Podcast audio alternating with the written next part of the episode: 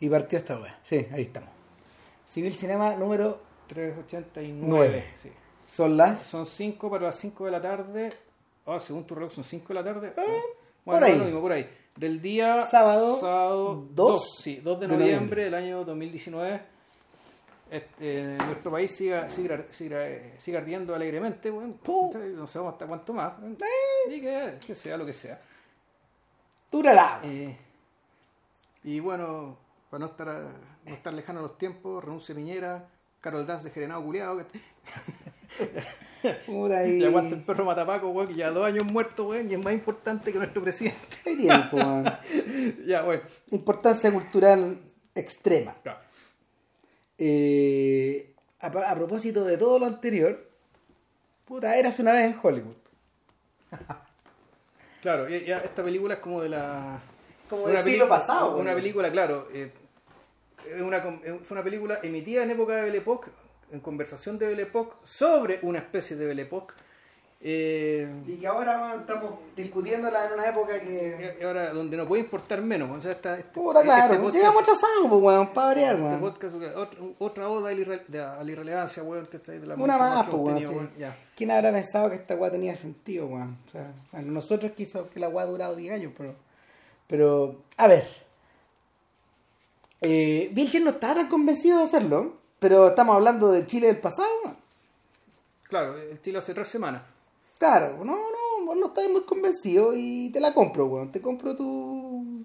Te compro tu distancia en el fondo. Porque. Porque de alguna manera. eh, a ver, eres de la clase de película de la que se conversa y se conversa mucho. Pero pareciera ser que.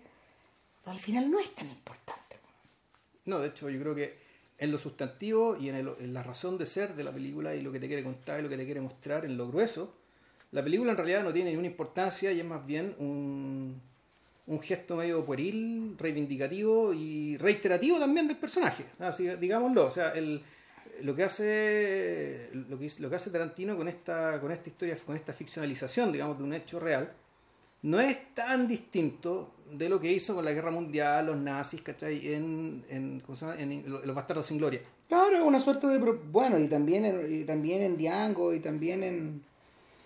No, los ocho más odiados ya otra cosa. No, ¿cachai? claro, pero en Diango es- también funciona más o menos es- igual. Sí. Eh, ahora, Solo que esa historia es ficción, tengo entendido, ¿no? O sea, Cuando hicimos el podcast de Diango y discutimos Bastardo sin Gloria ahí, puta, yo tengo clarito weón, que había un momento weón, en que especulábamos sobre qué iba a hacer esta weón a continuación. ¿Cachai? Yo te dije que una de las weas que había echado a correr era el era su interés por hacer un filme criminal en la, en la era, en la era de, de los gángsters. ya. ¿Cachai? Sin embargo, yo creo que yo creo que ese impulso de alguna manera debe estar algo morigerado por la porque todavía porque el fantasma de el fantasma de, de, de Public Enemies de Michael Mann que también tuvo un podcast eh, hace 10 años atrás. Sí, pues. o sea Mann no ha hecho una película relevante weón, desde hace 10 años Chuta. ¿Qué? porque la única weá que estrenó entre medio es Black Hat Que era como las pelotas. Puta, no es mala, weón, pero es que es, una- es, una- es un filme que es un filme que está que tiene que, que no hay do- donde a ver, hay es que lo defienden, pero yo siento que no hay nada que sea no hay nada que sea que este weón sea capaz de agregar a la discusión. No, bueno, y aparte, digámoslo, este tipo tiene un estándar muy alto. Entonces, claro, la película no tiene por qué ser particularmente mala para quedar corta, ¿cachai? Claro. Respecto a la expectativa que él mismo genera. ¿no? Claro, ya, sí, es nomás.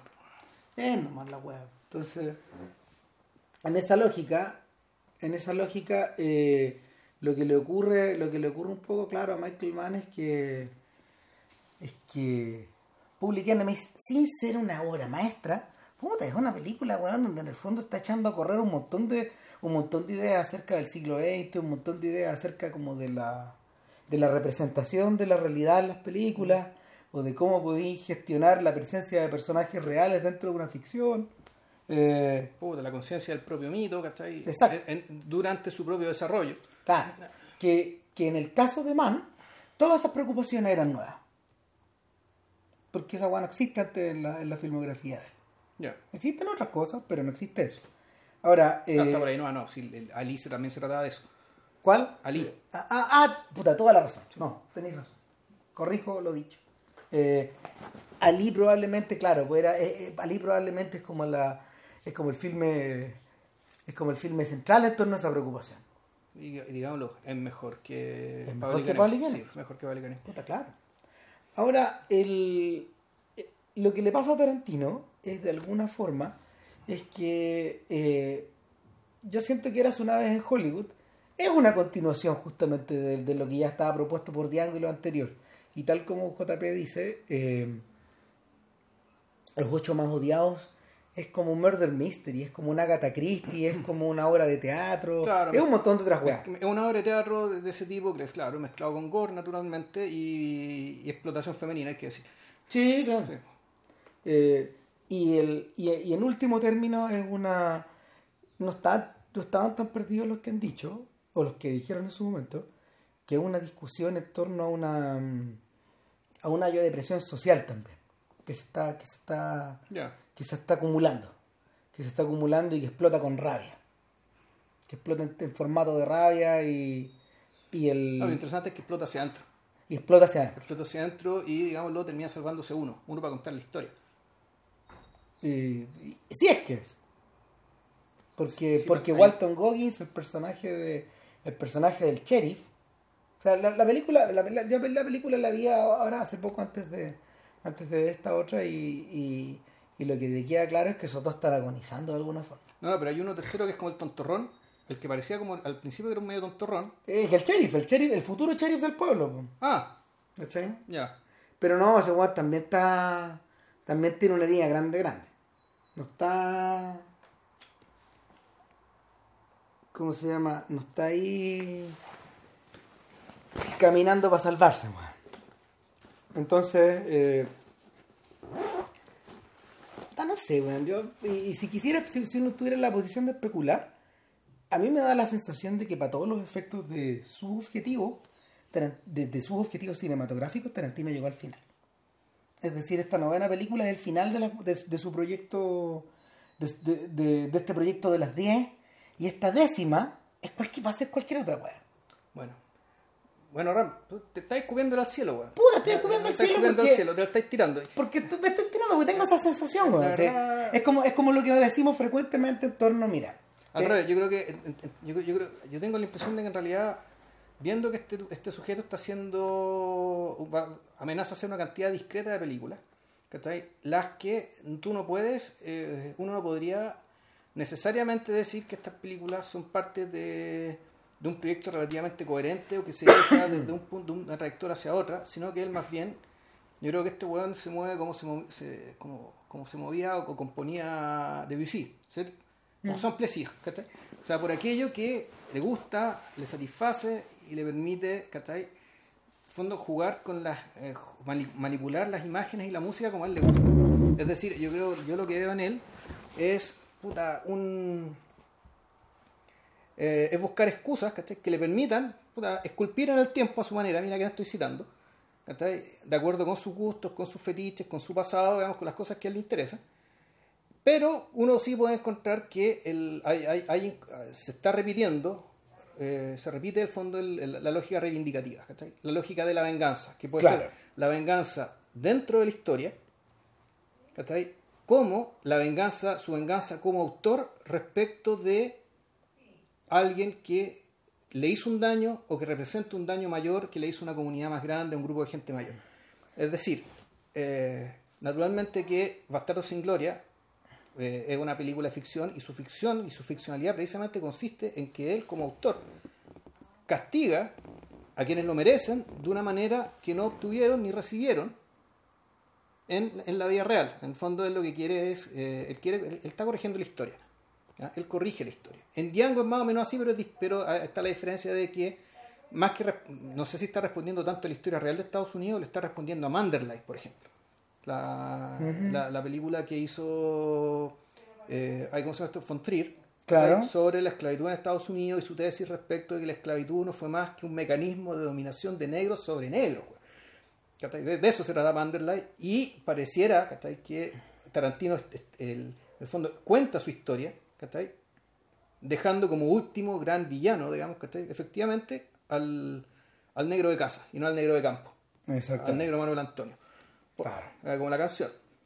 El, y aquí, aquí lo que tenemos es que, eh, claro, ¿qué es lo que hace Tarantino? Tarantino corrige, vuelve a corregir la historia. Vuelve a corregir la historia y al, y al decidir corregir la historia y corregir un hecho en particular, uno puede asumir, ¿cachai? y esto yo lo, yo lo desconozco, digamos, ¿cachai? que este evento en cuestión, que fue el asesinato digamos, real de Sharon Tate y de su amigo peluquero, que no me acuerdo cómo se llamaba, Eh, Jay Sebring. eso, Jay Sebring, eh, por parte de una secta, por una secta hippie satánica. Da, Claro, supuestamente Tarantino le da a este hecho una importancia tal, pero tan grande, eh, que él se ve, siente el deber y moviliza cientos de millones de dólares para hacer una película para corregir, el, cor- corregir, esta, corregir esta tragedia, este crimen y esta tragedia. Y ahí viene, y yo creo que ahí uno podría empezar ya a. Uno se mete en terreno respecto de que si bien este objetivo, que ya lo vimos, que no tiene nada interesante, sí creo yo que la película es meritoria precisamente por las cositas chiquititas, por los elementos que están pegándose a este propósito, a este fin. Claro, eh, ahí es donde, ahí donde yo, yo difiero de, de Vilches, porque en el fondo el, yo siento que el gesto, el gesto de, de salvar a de salvar a los cuatro muertos de, de Cielo Drive, eh, y no, no hacemos referencia al matrimonio de la Bianca, que murió al día siguiente tampoco. Eh, el, el salvar a estos cuatro muertos, eh, yo siento que es el gesto contrario al de Bastardo sin Gloria. No es un gesto igual, se parece, pero, pero, pero siento que va en una dirección contraria. Eh, Bastardo sin Gloria, eh, como ocurre con, siempre con Tarantino, eh, todo lo que Tarantino construye está hecho sobre la base de material anterior. En ese sentido es un, es un cineasta postmoderno en el mejor sentido de la palabra. Es el mejor de todos, o sea, es, es el más acabado de todos los postmodernos de- del cine estadounidense y que comienzan y, es una a ver es un, es una es un movimiento lento que yo creo que sí yo siento que comienza que comienza con eh, con Bonnie and Clyde y con Peter Bogdanovich que se mueve lento hacia adelante y que acaba en Tarantino. Ya. Este, este, este mundo de los postmodernos Soderbergh a su manera también ha sido un postmoderno Eh, y si bien Soderbergh por ejemplo eh, como sujeto más cerebral eh, ha trabajado sobre la base de estructuras de producción eh, o argumentos o género que de alguna forma le sirven para que de alguna forma le sirven como para hacer sus propias películas y como para, para hacer su, propia mirada angulada sobre la realidad.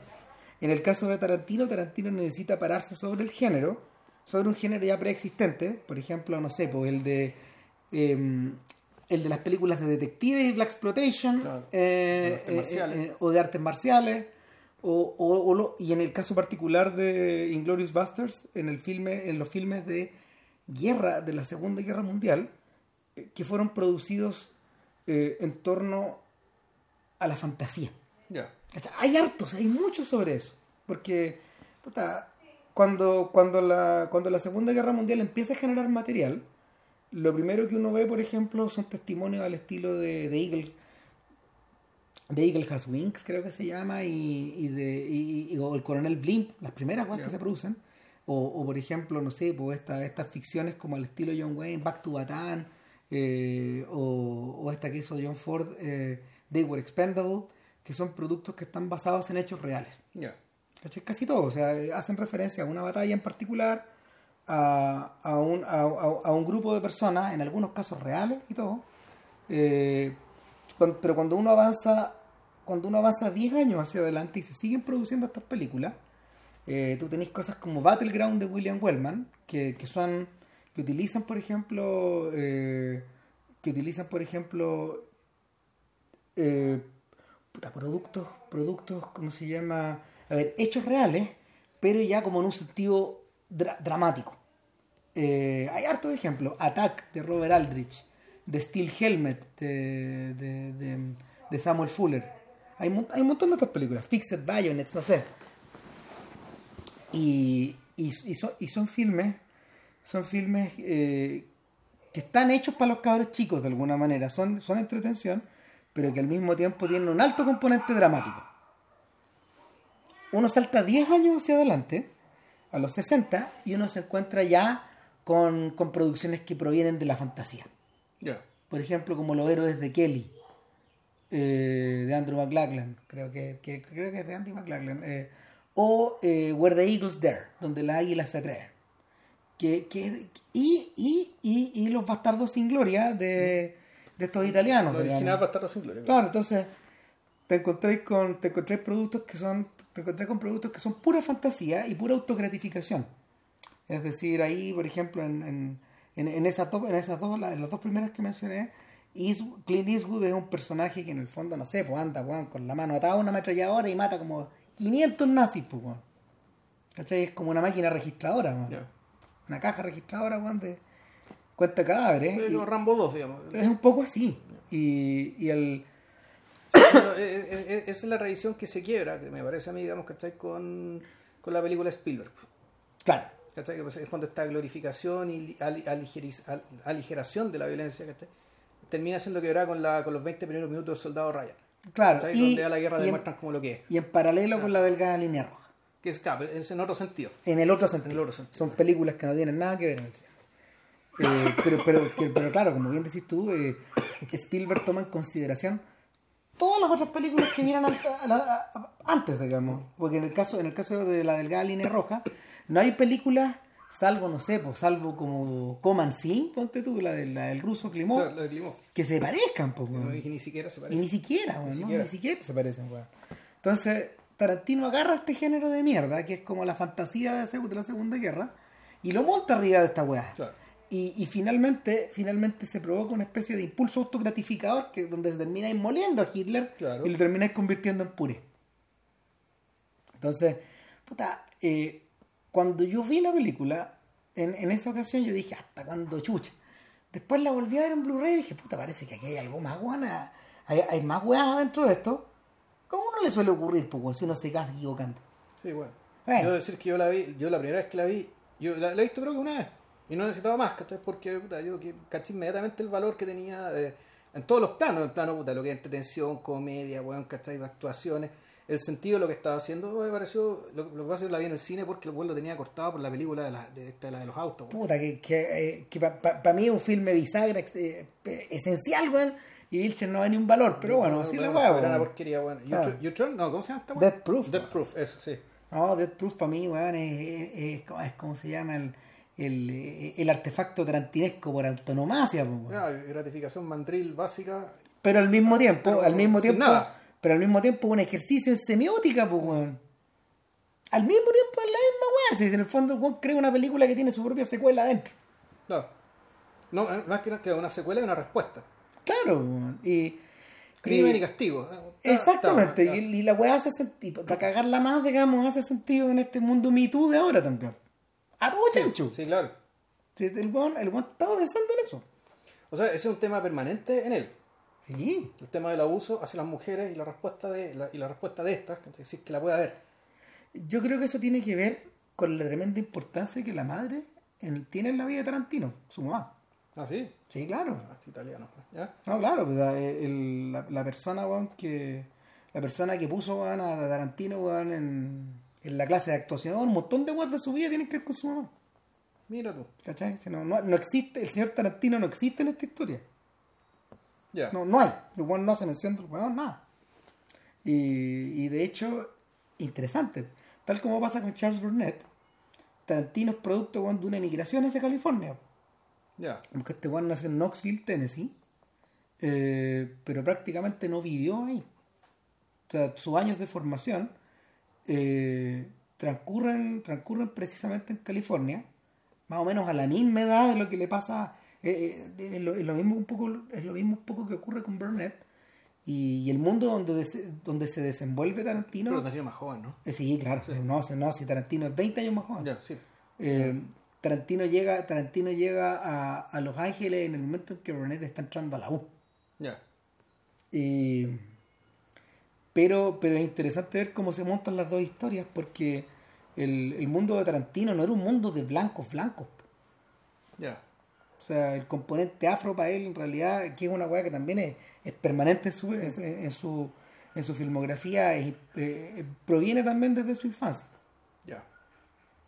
Y proviene, claro, de- de- de- del medio en el que se movía, de la escuela en la que fue, de los amigos que tenían, etcétera. Y el. En fin, eh, quedamos, queda- bueno, habíamos quedado en que Hitler está convertido en papa y en el fondo es un acto, es un acto de autogratificación Claro. supremo. ¿Cachai? Sin embargo, yo creo que en el caso de Eras una vez en Hollywood, lo que ocurre es que esta, esto que podría parecer un acto de gratificación, el salvar a esta gente, Es que la gratificación está en salvar, la gratificación también está en la fruición, digamos, ¿cachai? Con que someta los cuerpos de los atacantes Ah, a todos los castigos posibles. Digamos. pero esa esa forma parte de la. Forma parte, como se llama, del paquete desde, desde que le cortan la oreja al weón en Reservoir Dogs. Pero es que, eh, puta, pero es que ahí, no, yo no me acuerdo si ese personaje que le cortaban la oreja merecía que le cortaran la oreja. No, po. Era uno más, ¿cachai? Era uno más de un lote de, puta, de incautos, digamos, ¿cachai? Que iban a cometer un crimen que salió mal. No, O sea, no, era un weón preso por estos gallos. Sí, digamos. claro. Eh, en el fondo, en el fondo, en la lógica, en la lógica de Mr. White, que, que Michael Madsen, el tipo que de alguna manera lo, lo- lo agarra y lo mete en el auto, eh, se lo merece porque son los pagos que los balearon. Ya. y los balearon de manera indiscriminada en una escena que se alcanza a ver cuando persiguen a Mr. Pink en la calle donde el baleo es, donde el baleo es, con- es sin, sin Dios ni ley. O sea es en la calle para el que le llegue. Porque eso, eso sí se ve. Se dispara no se dispara al aire ni se dispara a matar sino que se dispara todo alrededor de la calle. El weón que, que- que- eh, probablemente hay muertos. Hay muertos civiles. Nada, y está también esta, está, está también esta permanente desconfianza de, de Tarantino al Paco. Eh, de hecho, cuando uno revisa la filmografía de Tarantino, no hay Pacos que sean buenos en las películas. Hay Pacos que son hueones, como, como Rey Nicolette, que, que es, el, es el personaje de, de mm, Michael Keaton en, en, en. ¿Cómo se llama? En Jackie Brown. Que son hueones que operan sobre la base del autointerés a ultranza. No, no, no, no, no existe, no existe como el mito de, no existe como el, el mito del jefe negro, weón, o del ir y venir, weón, estas weas que uno está acostumbrado a ver en estas películas, weón, a ver, medias arma mortal, medias fachas, weón, como de los 80, no existe. ¿Cachai? No, en el mundo de Tarantino no hay Paco. No, o, al y- o hay una hay, una desconfianza total hacia, cualquier wea que se parezca a las instituciones. O sea, basta ver cómo en el fondo retratan weón, a- al personaje de, de, de Kurt Russell eh, durante todo el, el lapso en el que está vivo en los ocho más buscados. O sea, es un weón que. No, es que, el- claro, es que eh, esto, esto es, pre- es un personaje preinstitucional. Todo lo que ocurre ahí es preinstitucional.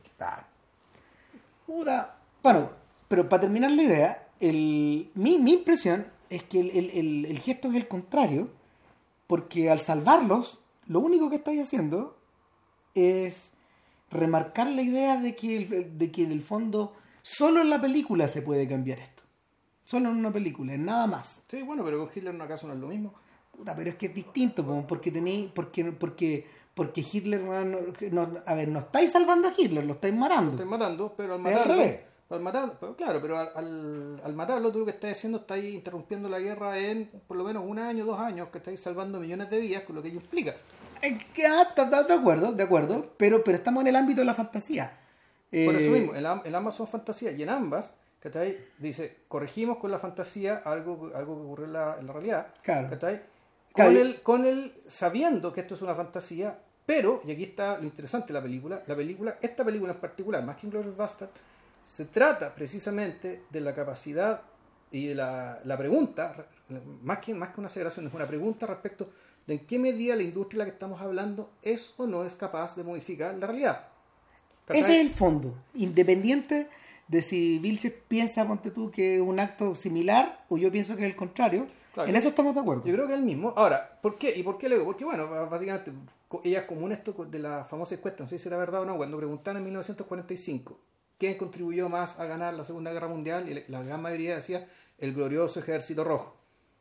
Pasados 30 años después, ¿Quién cree que contribuyó más a ganar la guerra- Segunda Guerra Mundial? Los gringos, pues. En la puta, Puta, Unidos. fíjate, pues. Obvio, ¿cachai? Y eso fondo, fue. esas son las películas que vieron. Claro, y eso es por las películas que vieron, por las películas que se vieron en todo Occidente Claro. al respecto. Ahora, Entonces, y, y ahí yo creo que viene el, el quid de la historia, digamos, y por eso es que se elige como pareja protagonista a un actor con su doble, a la mentira y la verdad. Y el verdadero corazón de la película, creo yo, lo que, es, lo que sí es interesante, que si bien es secundario al gesto, al, al fondo, al, al- a la espina dorsal de la película, ¿cachai? Pero esto que está re- recubriendo este esqueleto, sí es muy interesante. ahora, yo creo que hay un tercer elemento, que, No, igual, más, que, igual, que igual de importante.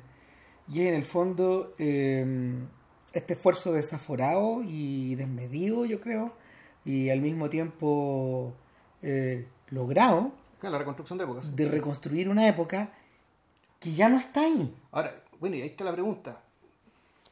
¿Quién nos puede decir si eso es realmente una, una reconstrucción o es una fabulación extrema? ¿cachai? Bueno. Una fabulación... Bueno, el, el, el, el- punto es que Tarantino nunca te engaña. Cuando uno observa la película bien, yo la he visto cuatro veces. Cuando uno, cuando uno pasa la película una y otra y otra vez y te empezáis a fijar en los backgrounds y empezáis a absorber los detalles y empezáis a ver como la, la forma en que están dispuestas las cosas, te dais cuenta de que es, es, eh, es pura entelequia. De que cada, de que cada, de que cada comercial, de que cada letrero de películas que está puesto, de que cada programa que está que está echado a correr, digamos, en la tele- las televisiones que están siempre prendidas. Y en último término, de, de que cada, cada personaje al cual se hace alusión pues, en el guion, ya sea a través de la narración que, pro- que, que provee Kurt Russell, porque él es el narrador de la película, eh, metido en el personaje de este coordinador de, de stunt. ¿cachai? Es él el que cuenta la historia. Eh, que es como un tercero interesado, por decirlo de alguna forma. O eh, lo que lo- los, los personajes, la- los actores, las películas a las que hacen referencia los propios, los propios protagonistas y personajes laterales de la historia, todo eso está ordenado eh, con un propósito. ¿Cachai? Con un propósito. La, la, las películas que están programadas en los cines que uno alcanza a ver, por ejemplo, hay una suerte de progresión. ¿cachai? Todo va dialogando con el. Todo va dialogando en realidad con la. con la, con la trama, finalmente. Como si en el fondo todos esos elementos fueran también parte como de la. de, de- de esta fantasía o, o de esta ficción Claro, o de estas canciones que, con las que Tarantino va jalonando la historia. ya con esos datos uno puede decir, por lo tanto, que aquí no hay una, construcción en el sentido de que tú no, no existe lo casual. No, pues. Que en el mundo sí existe. ¿cachai? En el mundo sí las cosas aparecen porque sí, en el mundo sí se cruzan canciones porque sí. Aquí Rama al menos interpreta todas las apariciones y menciones y los hipertextos en realidad. O sea, mejor dicho, todas las apariciones que aparecen, de que, todas las apariciones de culturales, de películas, canciones, letreros, qué sé yo, son hipertextos. Sí. Hipertextos deliberados. Son hipertextos deliberados, sí, en el Nada es fondo. casual. Eh, y eso, pero, pero, pero, pero eh, eh, esto está hecho un poco en la medida que, que- y, por, y por eso insisto, para mí este es el, el gato pardo de Tarantino.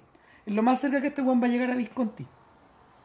O sea, es el intento de reconstruir una realidad a tu propia medida en todas sus dimensiones. Con, no sé, reconstruyendo, weón, puta, el interior de las tiendas, pues, weón, de, de Sunset Strip, donde en el, que, we- weas que en el fondo estos weones no entran en las tiendas, pero están hechas hacia adentro.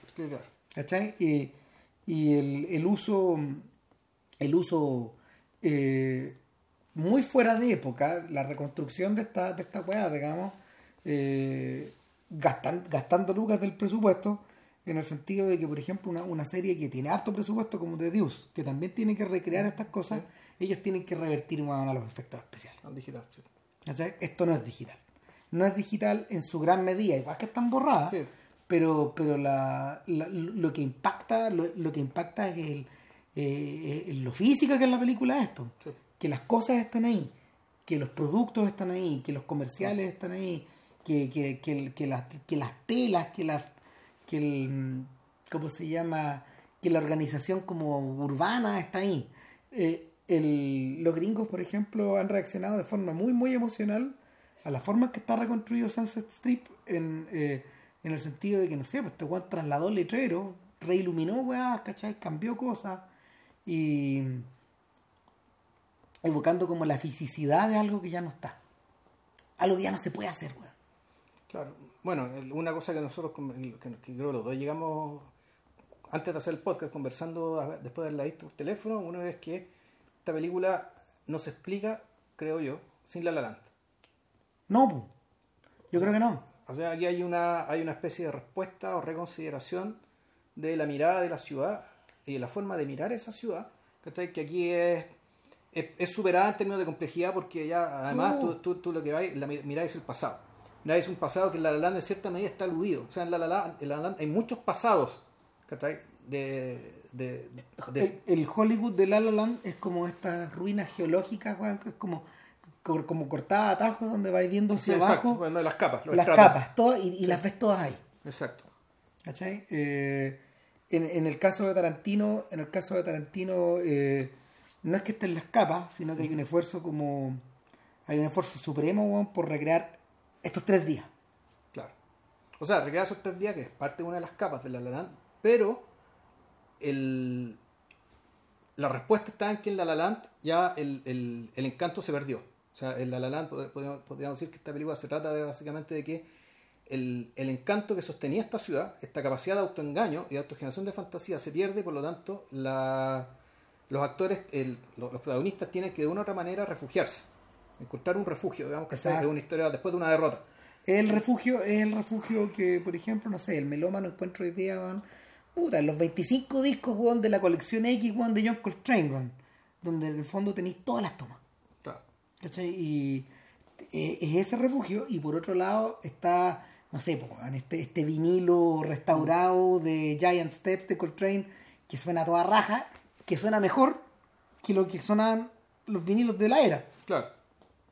Entonces, es una suerte como de recreación vicaria de esta weá. Claro, el, el, el La La eh, puta, uno ve que la, hay una cultura que está muriendo, que está cayendo y se está cayendo de a poco, ¿cachai? donde sus protagonistas tratan de acomodarse, encontrar un lugar donde el cual moverse. Sí, cada uno con éxito a su, a su manera, digamos que esté dentro de lo mayoritario y lo minori- minoritario, pero la uno al ver el, eh, Once Upon a Time in Hollywood, tú lo que ves es el- un poco la idea de ir a una de las edades de oro de esta época. ¿Cachai? Una edad, y eso también está acompañado en parte por la luz. ¿cachai? O sea, hay, hay una luz también que hay, hay una forma de fotografiar que es distinta a la de La La que es más, que es más metálica, yo diría que es más dura. ¿cachai? Y que aquí efectivamente te te Acá- remite algún tipo de ensoñación. acá hay cierta calidez Sí, porque está exacto. asociada también a la luz, a la luz que tiene ese lugar. O sea, el- el- doy fe, weón, de que la luz está recreada a, toda raja. Desde esta luz, esta luz como del invierno, weón, y de, y de la mitad, y, y de la mitad del verano, weón. Está.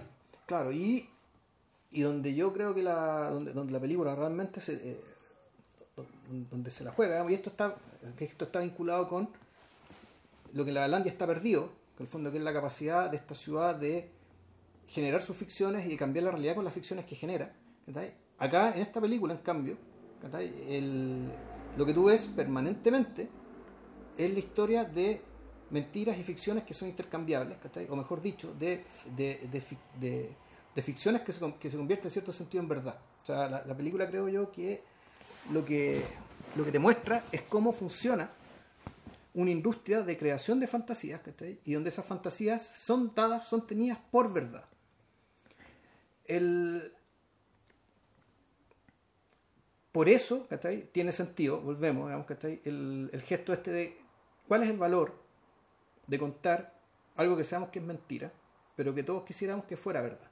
Y ahí estamos, vemos el título ah, Once Upon a Time, que aquí viene la doble interpretación. Este Once Upon a Time alude a las historias de Sergio Leone o alude a los cuentos infantiles.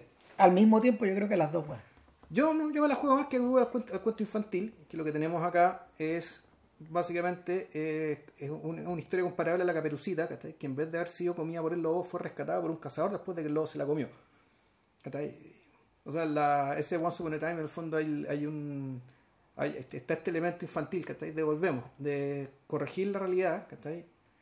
Eh, co- corregir la realidad incluso para fines aleccionadores, ¿cachai? Y, para, y porque de esa manera además se perpetúa en el futuro.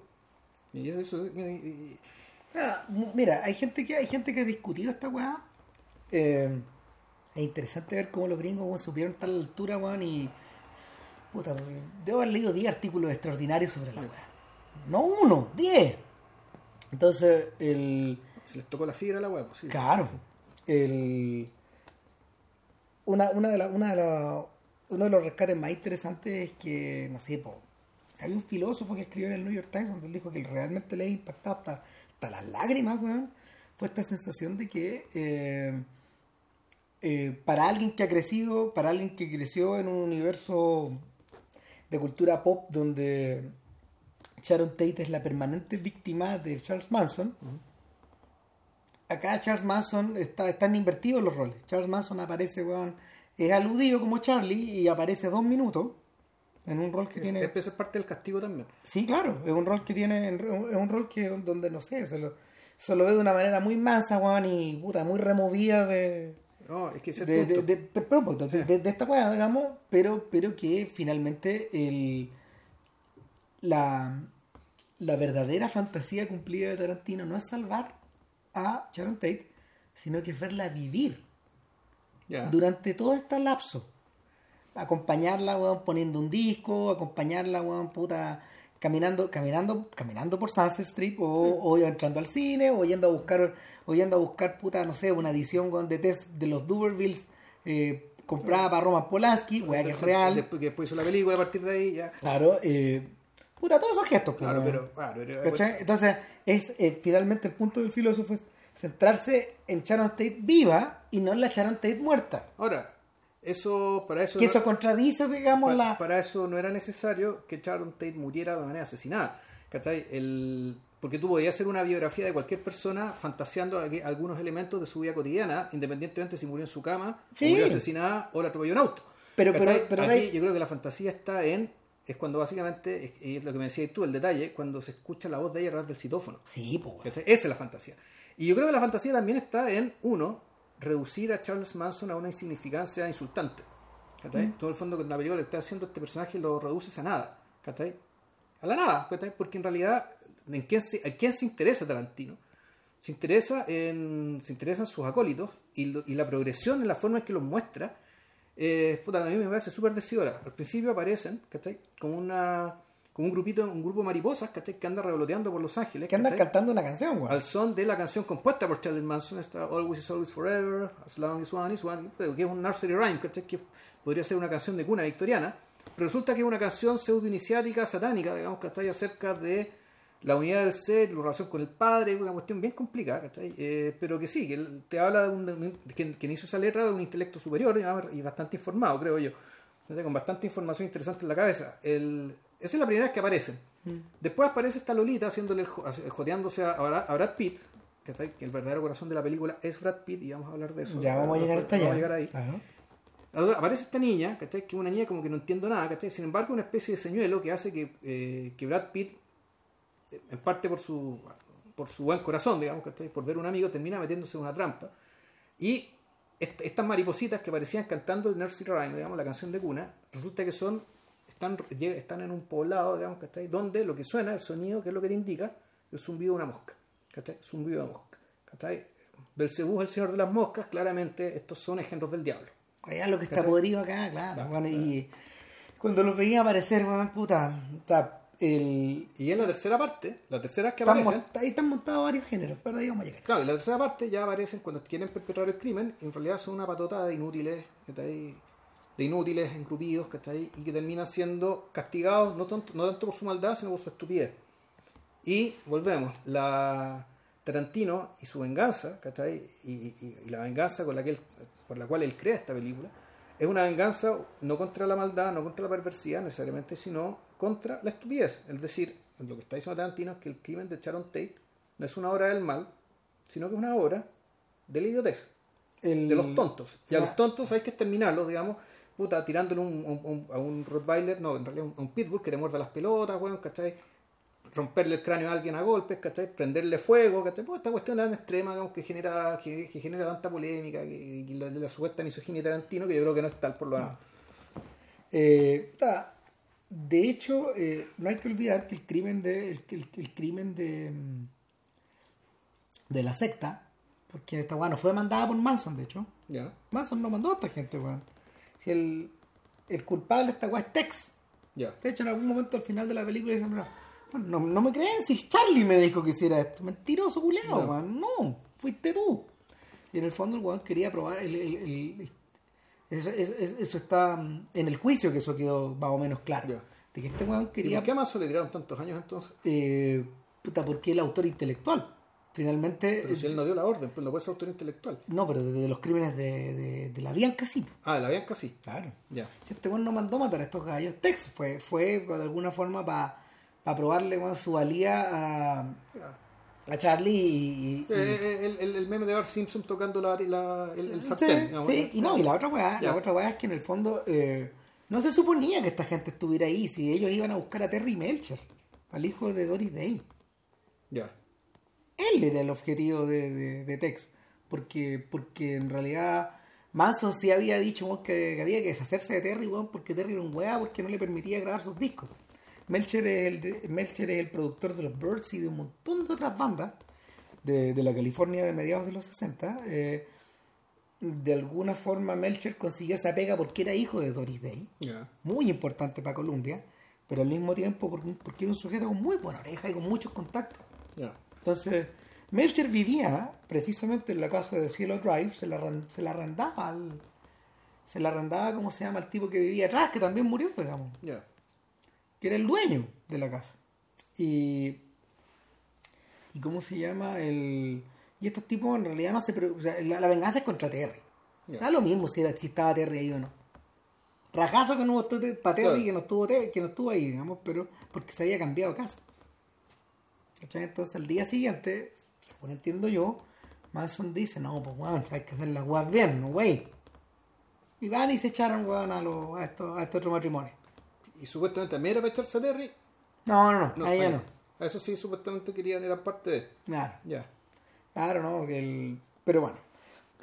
Entonces, a esa cosa, a esa casualidad, Tarantino pone otra. Claro. que es la casualidad de puta, weón, vamos, a weón, a ver, deshagámonos, weón, de. Deshagámonos del, del, del, del actor de Bounty Law, saquémosle la chucha, weón. Puta, pero no sabes lo que los espera Sí, adentro, claro, weón. claro. No sabes que adentro está el monstruo, weón. O sea, ni- no, no, Brad Pitt, el personaje de Brad Pitt no es un monstruo. Puta, mira, hay, hay guanes que difieren. Yo, yo sí, yo sí, pa- pa- pa- pa- para mí hay algo, hay algo primal que está encerrado ahí. Ya. Hay algo primal que está encerrado ahí, pero para eso en realidad, bueno, devolvámonos un poco y volvamos a esta idea del doble.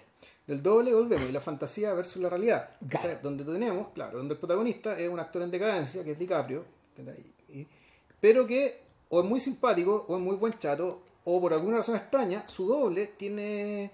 Su, do- su doble, que es Brad Pitt, su doble de las escenas de acción, fondo como que lo sigue para todos lados y es una especie de asistente personal. El, sin necesidad de hacerlo, eh, por un efecto súper gratuito, porque si tú lo veis de, de- uno a otro, el, el- el doble lo supera en todo al otro. Claro, mira, hay un montón de cosas cruzadas ahí. El Tarantino nuevamente estaba viendo del género. Ya. ¿Cachai? La, la idea de la buddy movie es una weá que es muy vieja. Puta, no sé, weón. Yo creo que está. eh, e- eso yo creo que este- eso yo creo que está incubado, este- está incubado en la literatura desde muy antiguo, weón. Desde, desde antes del Quijote y el San- y Sancho. Pero, pero de alguna forma está, este- está, está esta sensación de que son dos mitades que son complementarias Ya. dos aspectos de la naturaleza humana que de alguna forma crean, crean otra cosa. ¿Cachai? Y, y el. Puta, Hollywood ha sido muy bueno expresando eso de muchas maneras. Desde, desde el gordo y el flaco, por ejemplo. ¿Cachai? Que, que si tú me preguntas, yo creo que esa es la. Esa finalmente es la pareja final. No, no, no. eh, eh, y algún día va a haber un podcast sobre esto, pero, pero, pero claro, no, no, no hay mejor arquetipo que ese. Porque, porque los guanes, los guanes cubrieron todas las bases. La obra completa cubre todas las bases de eso. ¿Cachai? Lo bueno, lo malo, lo chulo, lo loco, lo bueno. Eh, pero que eh, en el western, que es de donde está sacada un poco esta, esta estructura, puta, se expresó de manera se expresó eh, de manera muy efectiva, por ejemplo, en ficciones como, como Río Bravo, que le gusta tanto a Tarantino, donde tienes a donde tienes a, a Dean Martin y a John Wayne. Ya. ¿Cachai? Que que, espérate, hasta allá, hacia allá voy. No Que es son, eso. son, espérate, espérate. Vilche, no es está moviendo la cabeza. Es bueno, bueno, sí es eso. ¿Cachai? ¿Por qué? Porque, porque Tarantino necesita beber de esta weá. El... No, pero no es eso. y ahora, es la- parecido a eso, pero no es eso. pero espérate, po, espérate. Lo tengo loco, weón. No, la razón, la razón es que esa, la razón es que esa pareja, ese, ese pareo, para el momento en que, para el momento en que histórico en que, en que transcurre Eras una vez en Hollywood, se condice con el Batch Cassidy y Sundance Kid de, de, de Newman con Redford. Pero tampoco es eso. Sigo. Eh, ¿Cuál es el origen de esta weá? el origen de esta historia, el origen de esta historia que era una novela en el fondo, porque Tarantino empezó escribiendo esto como un libro. Ya. Eh, corresponde a, corresponde a, corresponde, ¿cómo se llama? A, a establecer un paralelo entre Cliff Booth y, ¿cómo se llama este otro man? Eh, puta, imagínate, nos acordamos de Cliff Booth y nos olvidamos del nombre de DiCaprio, weón, de Rick Dalton. Ah, Rick Dalton, sí. Claro, establecer ese paralelo a dos niveles. Al nivel de la ficción, que, que en el fondo es la fantasía de Tarantino, de, de, de parear dos estrellas del mismo nivel. De hecho, la oferta inicial es a, a Tom Cruise. Ya. ¿Como Rick Dalton? Sí, Y siempre fue Brad Pitt el pensado para el otro. yo creo que sí.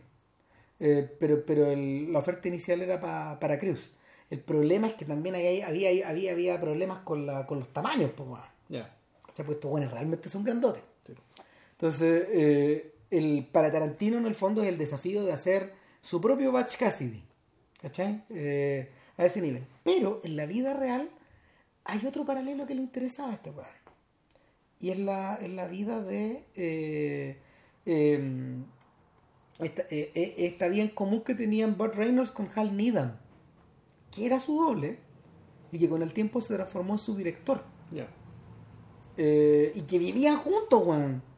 Y que, que- y que de alguna manera en los tiempos, weón, cabrones, weón, un weón llevó un poco de la mano al otro. ¿Cachai? Eh, el, en el. Fue en un podcast donde le escuché a Tarantino decir esta weá, el weón dijo, puta, weón. Y existe además, existe además, ¿cómo se llama? No sé, weón. En, en- en- en este mundo donde este weón escucha muchas historias, existen historias cruzadas, ponte tú en torno a weones que en el fondo mataron a su mujer, pues, weón. Sí, No, claro. y, y, y como que como que Cliff Booth, eh, el, el personaje de Cliff Booth, como que, como que agarra su, su entidad a partir de ahí, pero también agarra su entidad a partir, weón, De héroe de, de guerra. de claro, pues, de, lo, de, de, de, de, de- de estos héroes de guerra, pero al mismo tiempo como de la de esta suerte como de de fidelidad extrema entre estas dos personas, que de alguna manera puta, son un poco más, son, son un poco, son- se parecen a un matrimonio, ¿cachai? ¿Cómo, eh, ¿cómo era la frase que ocupan? Son un poco más amigos y un poco menos que un matrimonio, una wea así, dice, eh, creo en, la película, claro, y que, y que Tarantino dice hay muchos ejemplos en la historia del Hollywood de esa época, sobre todo el televisivo, donde un huevón en el fondo van a encontrar un sujeto que se le parecía mucho físicamente, que podía ser su doble, y bueno, es indestructible, en los que los, que los tiráis y no les pasaba ni una hueá, y que, y que de alguna manera eh, puta, lo completan en la pantalla. Establecen una relación de. Establecen una relación media simbiótica. Donde un guan no es otro, no es el, donde un guan no está entero, donde el Sí. actor, en el En fondo, el fondo, claro. La, la interpretación, tú necesitas el cuerpo de otro para hacer tu interpretación. finalmente. ¿cachai? Esa es una guan media vicaria ahí. Claro, ahora, yo creo que esto, hay una historia, este, el, el antecedente para mí más radical, y es otra película de John Ford, que es El hombre que mató a Liberty Balance. Puta, también. Ahí sí, po. ¿Por qué?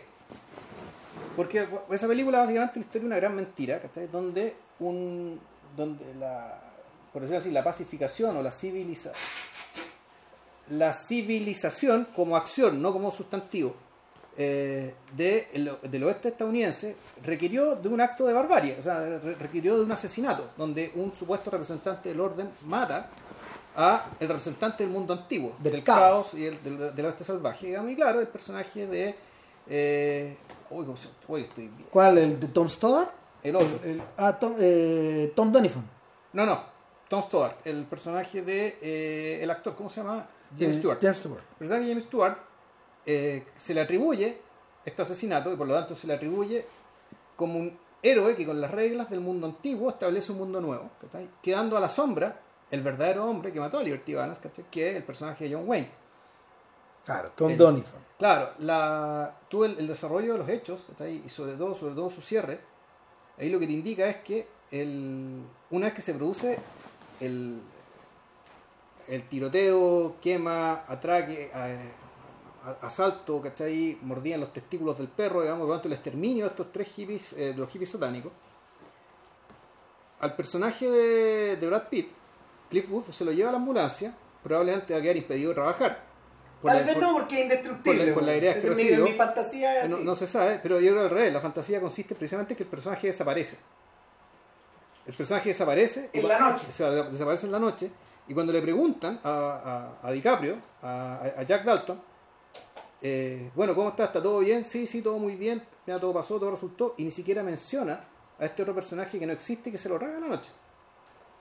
El, en el fondo, la, aquí, aquí tú lo que ves es que incluso dentro de la fantasía real, dentro de la fantasía que es la película.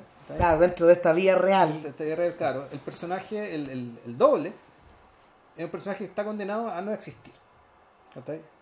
A, a no estar, ¿por qué? Porque a la última hora, entre publicar la verdad y publicar el mito, preferimos publicar el mito. Claro, porque Rick Dalton es buen conocido. Sí. Si está en la casa Rick Dalton, no güey. Por lo tanto, el, por lo tanto, el hecho va a quedar como, como una gran proeza de Rick Dalton, que salvó al barrio, digamos, de esta manga de psicópatas locos de mierda ¿cachai? que andan dando O vueltas. sea, Jay Sebring, weón, puta. Cuando ve a Rick Dalton sentado, weón, ahí al, al borde, weón, de las heredas, le dice, Rick, ¿estáis bien, weón? Claro, entonces está, estáis tranquilo, entonces claro, es como que llegaran los pacos. Es como fondo el equivalente de la fuerza pública. Digamos, el- ya, si está, el, está él ahí, está el héroe, digamos que el héroe. eh, y entonces, por eso te digo, la capacidad de la ciudad de creerse las mentiras que inventa. Ahora, interesante es que sobre la, sobre la capa de la mentira hay una capa de verdad. Y esa capa de verdad es el personaje de Brad Pitt. Claro. Es decir, el doble tiene todas las virtudes y todas las capacidades que, le sea- que se le atribuyen al actor que interpreta al personaje. Por eso es que el personaje eh, Cliff Booth es un personaje tan fascinante, ¿cachai? Sí. Porque él Probablemente el más fascinante jamás creado por Tarantino. eh, y probablemente uno de los mejores personajes de la carrera de Brad Pitt, pero por masacre. Sí. Siendo que la carrera de Brad Pitt es extraordinaria, ¿cachai? En un Ah, montón está de repleta de- está repleta de grandes personajes. Pero este personaje en particular ya lo- lo eleva a una lo eleva a una categoría superior porque hace muy creíble lo sobrehumano. Ya. Ahora, Mm. en un contexto, volvemos, donde donde- que, que consiste básicamente en hacer fantasías de la verdad y verdad de la fantasía. El, este personaje sí era capaz de saltar de un auto a otro, sí era capaz de saltar un helicóptero a no sé cuántos metros de altura, era capaz de todo. Y eso como lo demostraba con una calma, con una parsimonia, con una confianza respecto de todo lo que le pudiera pasar, que era que, que realmente es, es magnética. Claro, por eso sí. este personaje, por muy por muy bien que haga la pega, Tarantino como actor atormentado, todo cagado, ¿cachai? Que se yo aquí tiene todas las de perder. O sea, DiCaprio. decía. DiCaprio, perdón. ¿cachai? No, mira, sí, el... y, bueno, ahí volvemos, ahí volvemos a la, a la, a la- dicotomía de Río Bravo. ¿Cachai? Que, que en el fondo John T. Chance, el weón que, que llega a tomar, llega a tomarse la ciudad, weón. eh, puta, en parte para salvar a su amigo que es el sheriff, Claro. ¿cachai? O que fue el sheriff, weón, o el ayudante del sheriff, weón. O sea, de, de alguna forma, de alguna forma, claro, la, la mano firme de la mano firme del personaje de Wayne en la película también está expresada en una tranquilidad inusitada, Mm. donde, donde nada perturba esta Claro, pero ahí la diferencia es que él, él, él es tanto, él es la fachada como a la vez es el pilar que sostiene todo. Porque el personaje, de, el, el, el fondo del personaje tan bacán que claro, lo que termina a hacer es levantar al otro personaje que está en el barro. Claro. ¿cachai? Pudiendo Entonces, no serlo, weón. Aquí hay una... eh, pudiendo no hacerlo, exactamente, pudiendo prescindir de él incluso. Claro. ¿cachai? Pero aparte de todas las virtudes, claro, puta, a partir de aquí, Sí. además es buen amigo. ¿cachai? Sí, tiene- Entonces, claro, esto ya es medio, es medio fantástico, medio ya también de cuento infantil. Sí, bueno, de hecho la estructura que tiene Río Bravo es precisamente esa. No la artificialidad con que está hecha la película es total. Sí, bueno, de hecho hicimos un podcast sobre eso. ¿Sí? El Eh, Super Western, que se llama Claro, sí. refiere, refiere un poco a eso, claro, donde cuando, cuando ya tú, a ver, cuando, cuando de alguna manera rebasáis la- las características del género para exaltar su artificialidad, Claro, que es un poco lo que pasa, eh, es un poco lo que pasa con los filmes de Leones, lo que eras una vez. ya. que lo eras una vez y ahí es donde están conectados con Tarantino, es que la recreación de época está hecha de una forma tan amorosa, tan, tan tersa, tan, tan bien lograda, tan, de, de una manera tan operática, está tan afuera, está tan afuera que, que, que emergen como, emergen todos como, aquí estoy dejando fuera la última película. Ta- Estamos hablando como de Agáchate Tonto. Hasta Agáchate Tonto. Claro. Esa- esos dos filmes. Claro, es- son hechos tan afuera que, que está reforzada su, lo artificial que son. Hay elementos de eso en Eras una vez en América, pero, pero también hay, ahí, ahí está el retrato también de una sociedad como en bancarrota, finalmente. O sea, eh, es, del, es del mundo. de- eh, Eras una vez en América es una historia acerca del mundo de la posguerra, no solo en la Norteamérica de los gángsters, sino que también en la Italia y en la Europa de- del propio León. Es un filme desilusionado. Claro. No, no hay. No hay, un- no, no hay no hay posible cuento de hadas acá. Ahora, viendo la película de Tarantino, sí me parece que es muy importante el hecho de que la película pareciera estar filmada en una época en que están como con la resaca del western.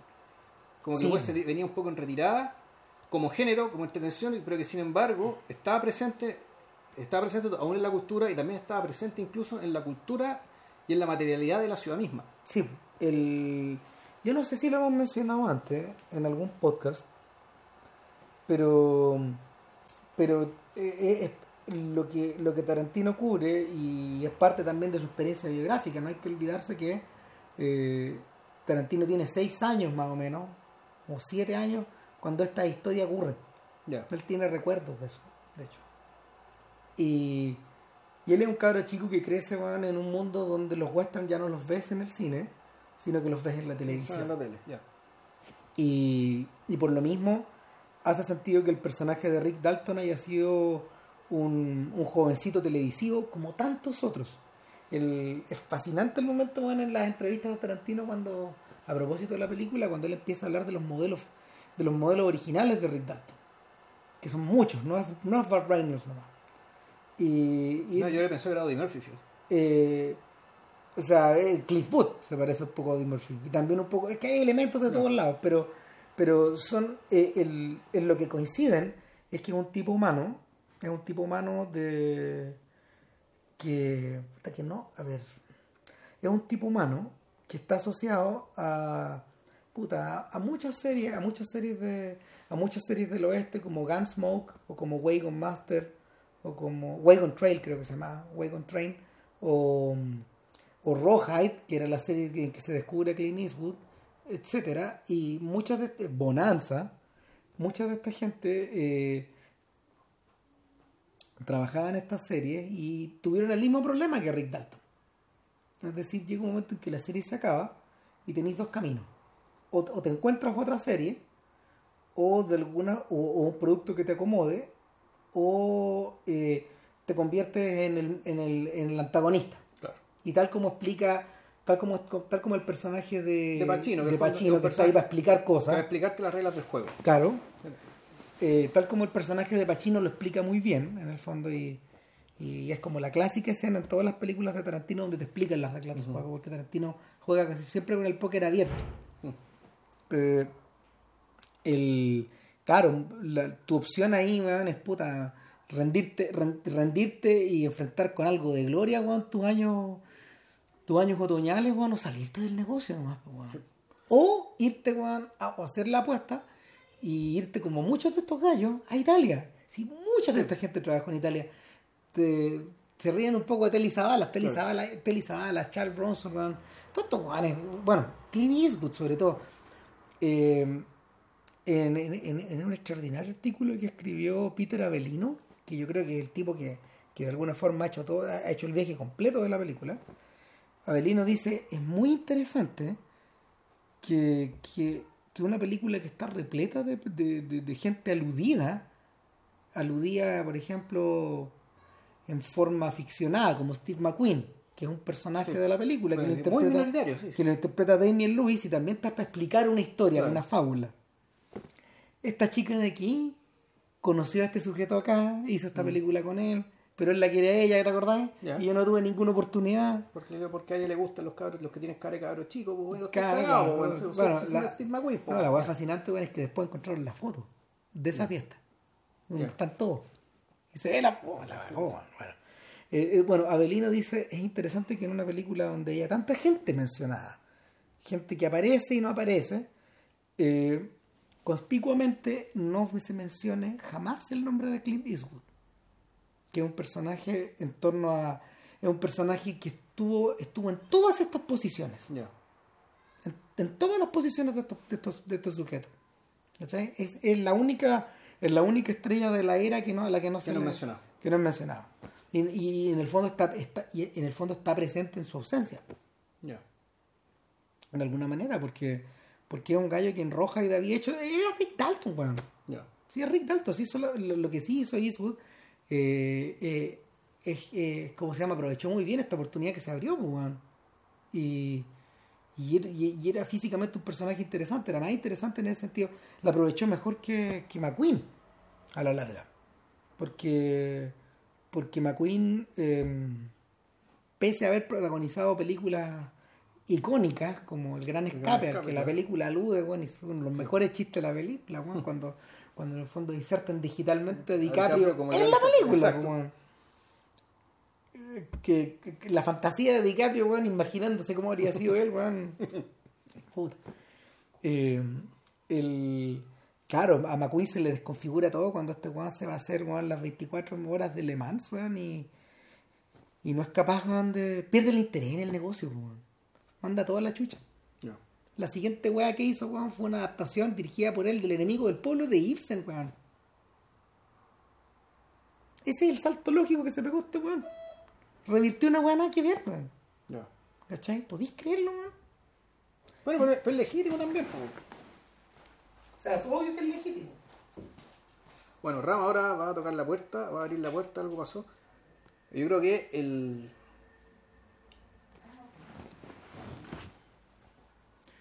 El. Puta, yo también tenía una idea respecto a lo que estamos conversando, pero se me fue. Y. No, ¿Qué se te, qué se te fue? no, es que es el tema, se me fue. No me acuerdo de qué era, de qué era lo que decía. Se perderán como lágrimas en la lluvia, weón, aludiendo ahora que estamos en el noviembre de 2019. De Sí, Blade bueno, eso sí, eso da lo mismo, bueno, sí, de mal que mal, bueno, el, 2000, el Evangelion eh, transcurría en 2015, bueno, y eso pasó hace, hace más o menos cuatro años. Em, Sí, no, no, sí. no, Sigue nomás, si lo que pasa es que llegó un pedido, weón, y, y como que en algún momento van a tocarla. Aquí van a tocar ya. Sigue nomás. ya. Es que ya, ¿qué, qué ha sido? Bueno, ya esta película ya, al igual que a...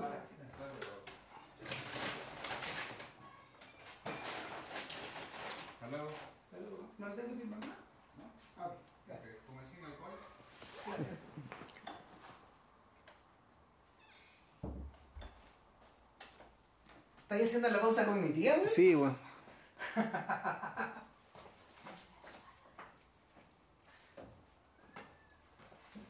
Bueno, continúo con la pausa cognitiva un momento más. Ya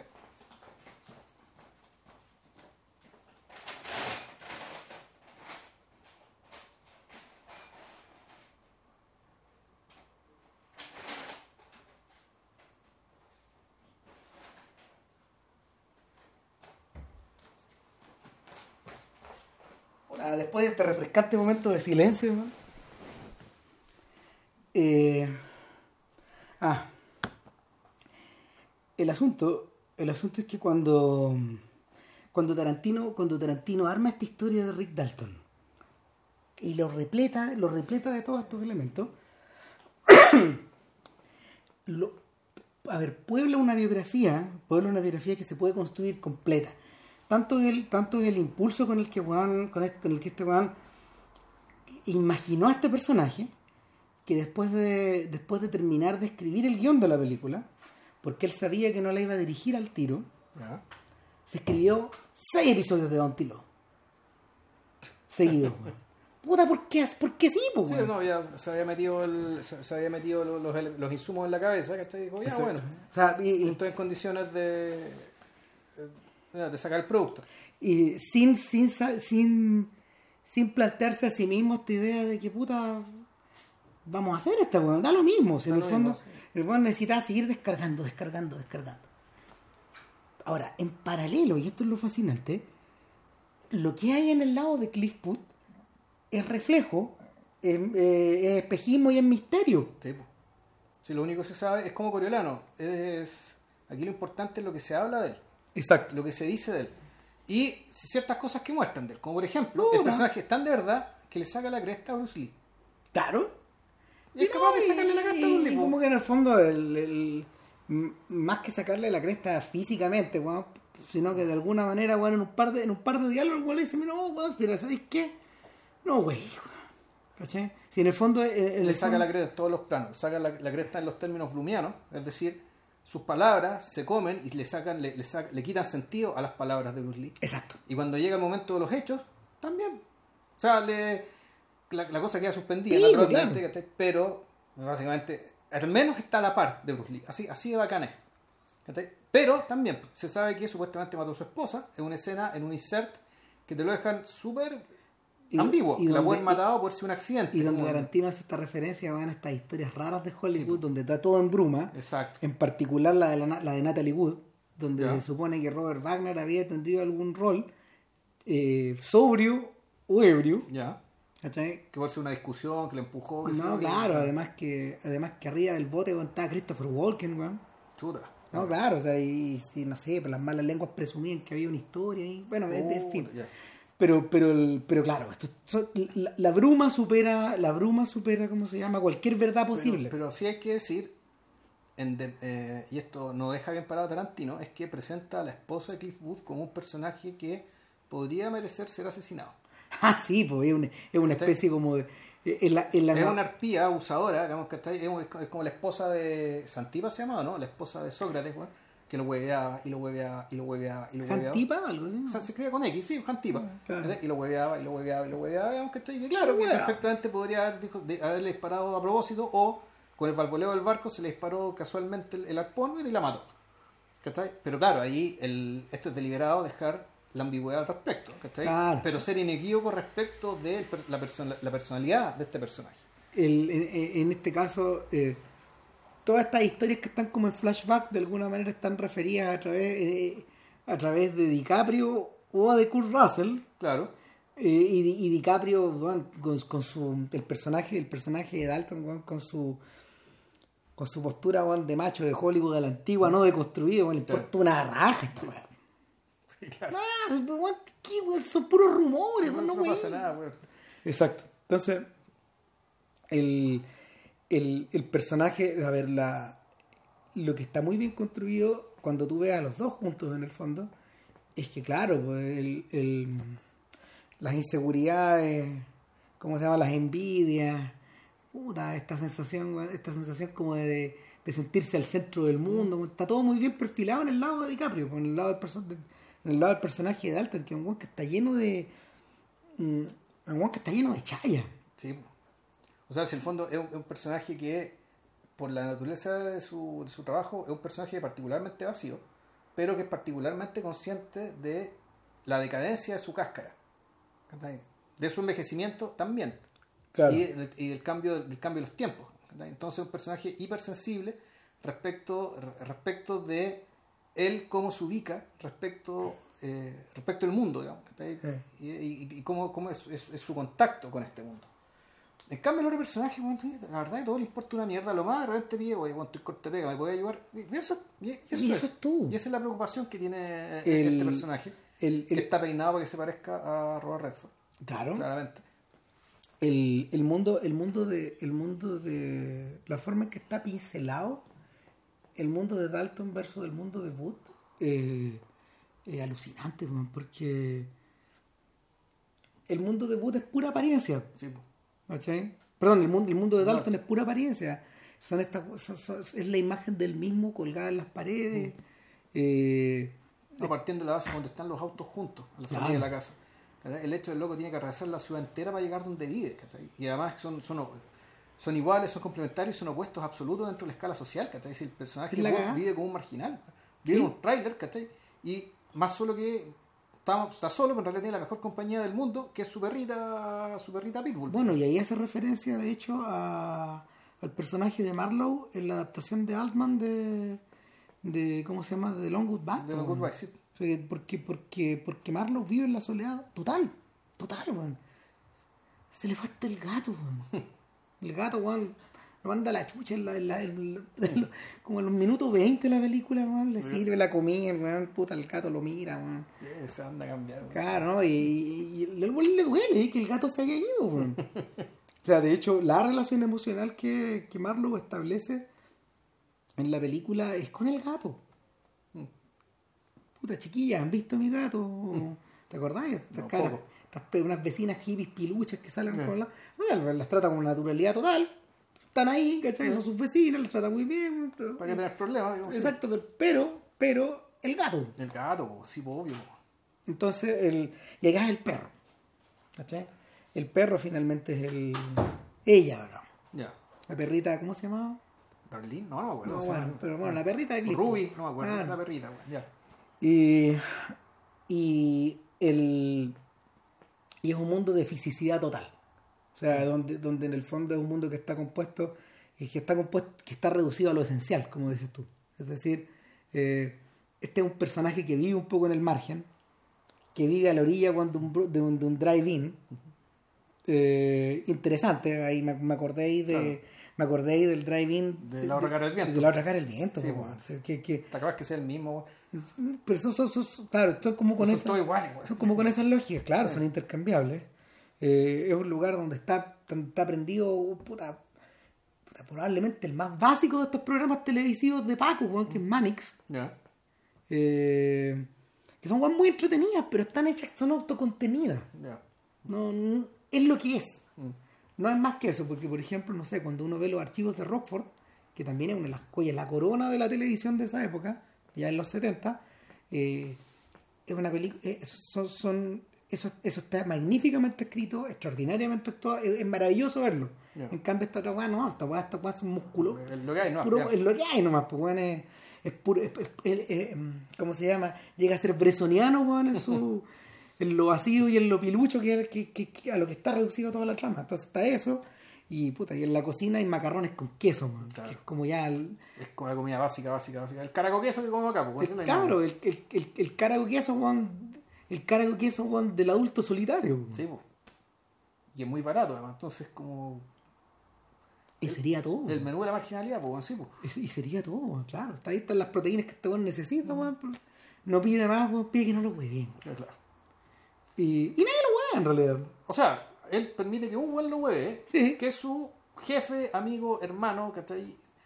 Para el cual, si el, el fondo es, es que, claro, bueno, es, es- un personaje que debe tener una vida interior, ¿cachai? No te la muestran. No, no es necesario. Pero un personaje que, la- pero naturalmente que, la- que su forma de ser está construida, de- de- es producto de una construcción, ¿cachai? No, no, es- no creo que sea producto del azar, ¿cachai? Pero una construcción que también es, es generada, digamos, por básicamente la cantidad de pruebas, ¿cachai? Las que se somete permanentemente, digamos, ya sea las pruebas que lo convirtieron en héroe de guerra, o el- las cantidades que arriesga el pellejo, bueno, haciendo su pega. pues. En el fondo, un personaje que en realidad tiene una confianza absoluta, digamos, ¿cachai? Respecto de sí mismo, respecto de lo que él puede hacer en el mundo y no necesita nada, ¿cachai? precisamente por, por haber pasado por todos estos ritos en rigor. Claro. El... Es como lo que le dice la chiquilla, weón, cuando anda arriba del auto. En la cárcel me ha perseguido toda mi vida, weón. No lo voy a andar cagando ahora, weón, Claro. por un pedazo, de culito, weón. Sí, o sea, porque- Como le, le- le- eso- así le dice. Sí. Así le dice, tal cual, weón. Si no, la- la- no es la misma traducción, pero, pero es como que, y claro, y, y- y- y gen- genera, esta, genera esta reacción de alguna forma media la chiquilla escandalizada, weón, por este buen cuadrado que tiene adelante, Claro, weón. weón. En, en un mundo donde nadie pregunta nada Claro, ya. claro, un, un, un- weón que tiene, que además parece venir, y eso es otra cosa, que se- es mayor, se ve mayor, parece todavía tener los valores, ciertos valores del mundo mayor, porque es un weón íntegro. Claro. Es un weón íntegro.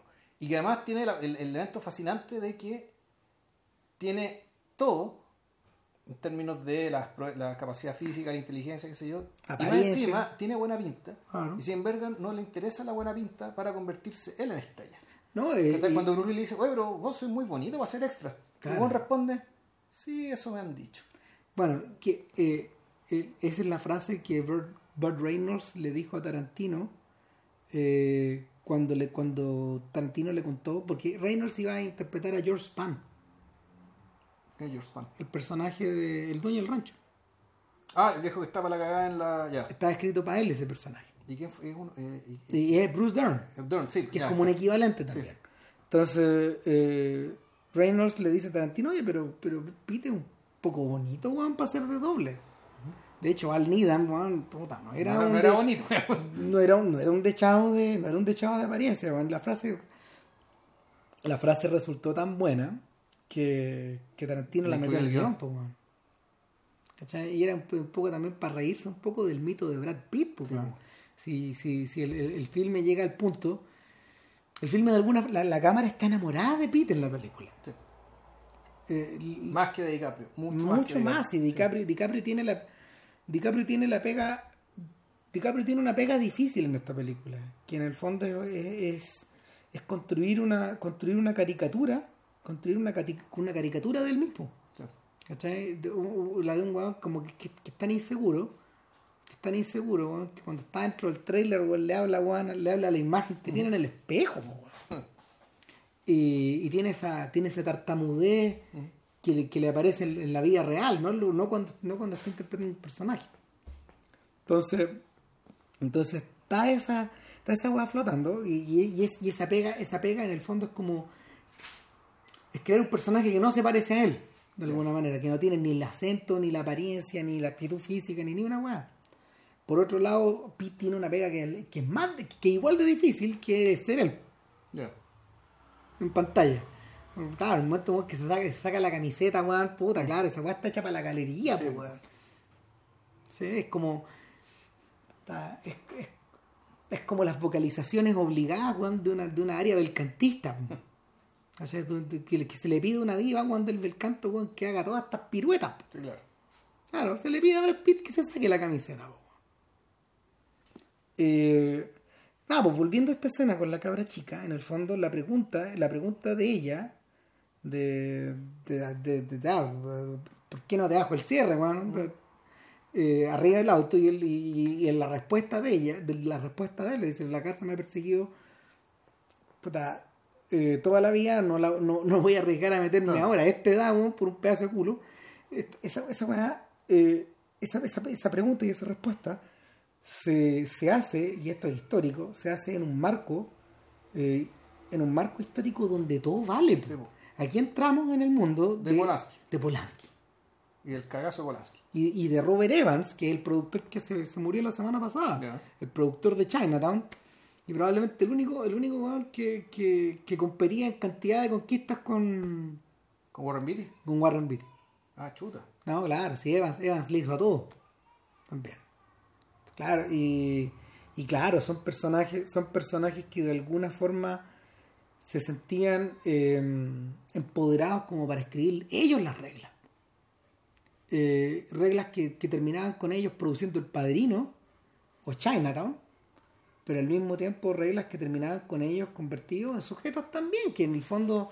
eh, que, a ver en el, fondo de los que de, los que no hay que admirarse mucho para nada y, y por otro lado también en caricaturas de sí mismo Ya.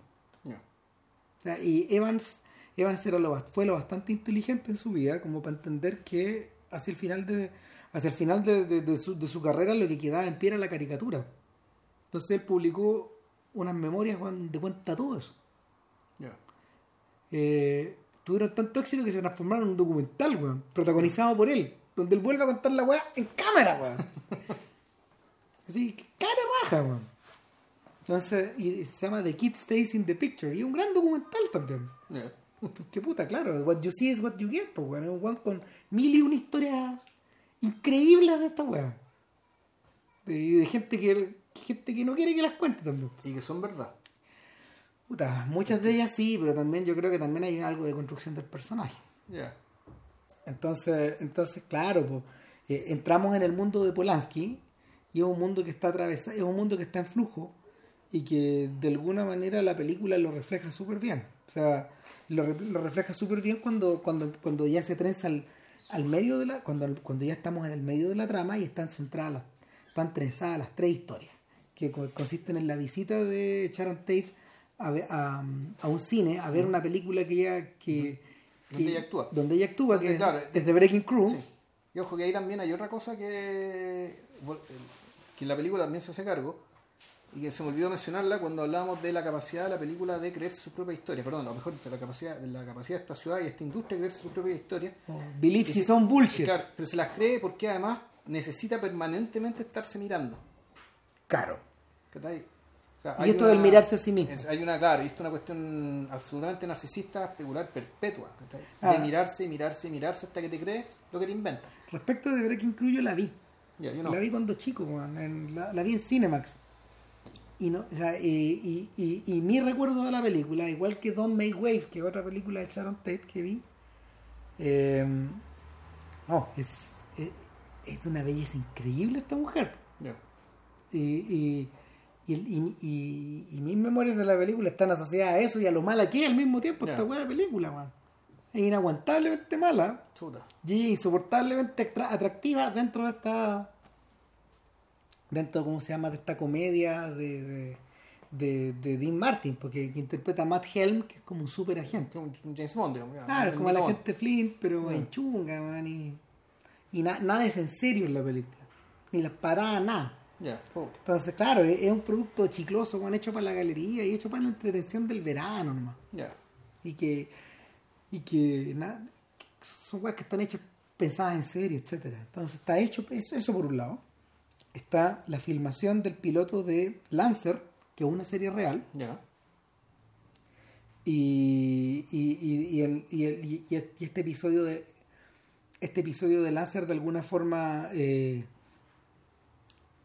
es el bread and butter de estos gallos, pues el pan con mantequilla weón, de, de- de la industria, de este tipo de cosas la gente vive, es decir, no solo vive Rick Dalton, sino que vive el director, el maquillador, eh, el, el- el montajista, todo, hay, hay, hay toda una hay, hay toda una lógica en esta fábrica de sueños, por decirlo de alguna forma, o, o esta fábrica de salchicha, por decirlo de otra.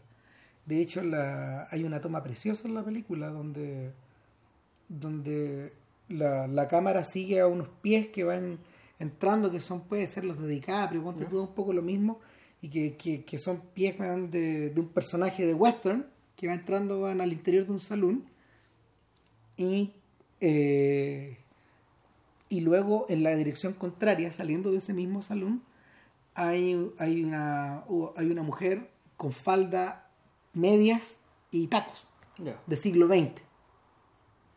Entonces, en esa ida y en esa vuelta tenéis, tenéis ¿cómo se llama? Toda la, la- la distancia que hay entre la realidad y la fantasía, entre, mm, entre el producto de ficción y una pega diaria que, que gira en torno a eso, etcétera.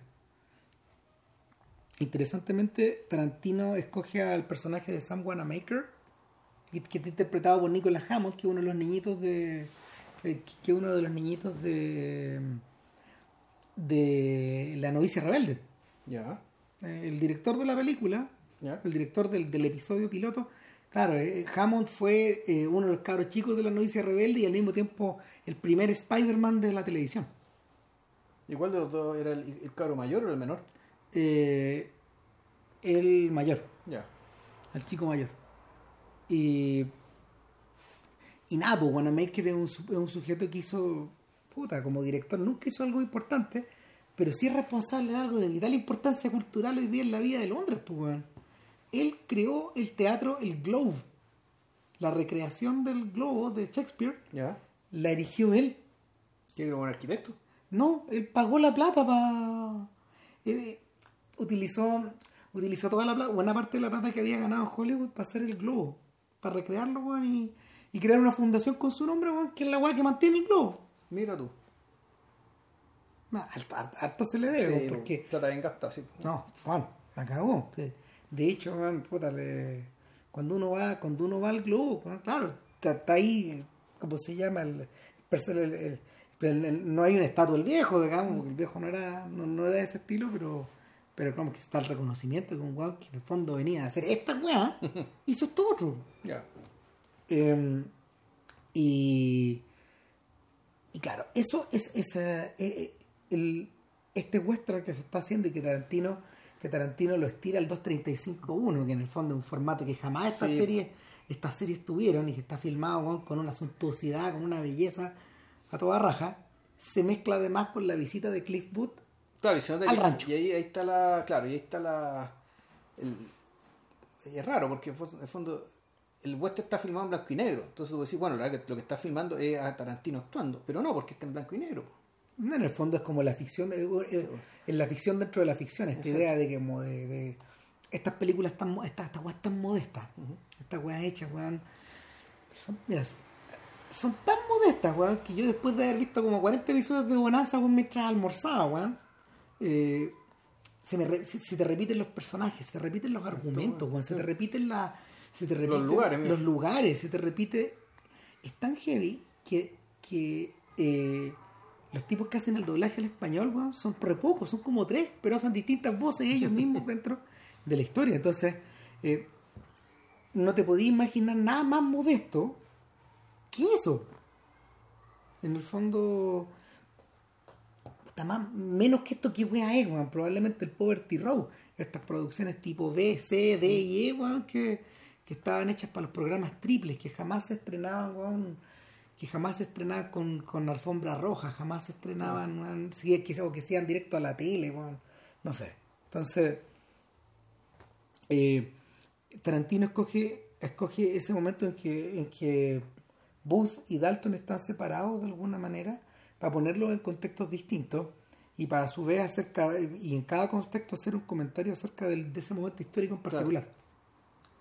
O sea, en el fondo de la presencia o la sobrevivencia del western en la cultura. Mm. Pero cuando estaban retirados. O sea, ¿qué es lo que, qué es lo que quedaba de esto? Claro. Por un lado están estas ficciones, weón, hechas, weón, como, como quien hace salchicha, Claro. y, co- completo, para un cumpleaños. Y, y por otro lado, Está, el- está la infraestructura. O sea, está, está la infraestructura abandonada. y esta, esta sensación de un pueblo fantasma y cuando cuando Booth se baja con esta chiquilla en este lugar que, que efectivamente era habitado era, era, era uno de los tantos lugares que habitó la trupe de, de Manson Eh, otros lugares por ejemplo eh, en, en el Valle de la Muerte eh, estaban de ocupas de una casa y, y, en, y cerca de Malibú también Malibú ahora sí, o el Área, no, ahí me, pierdo. Ocuparon también una de las casas de Dennis Wilson.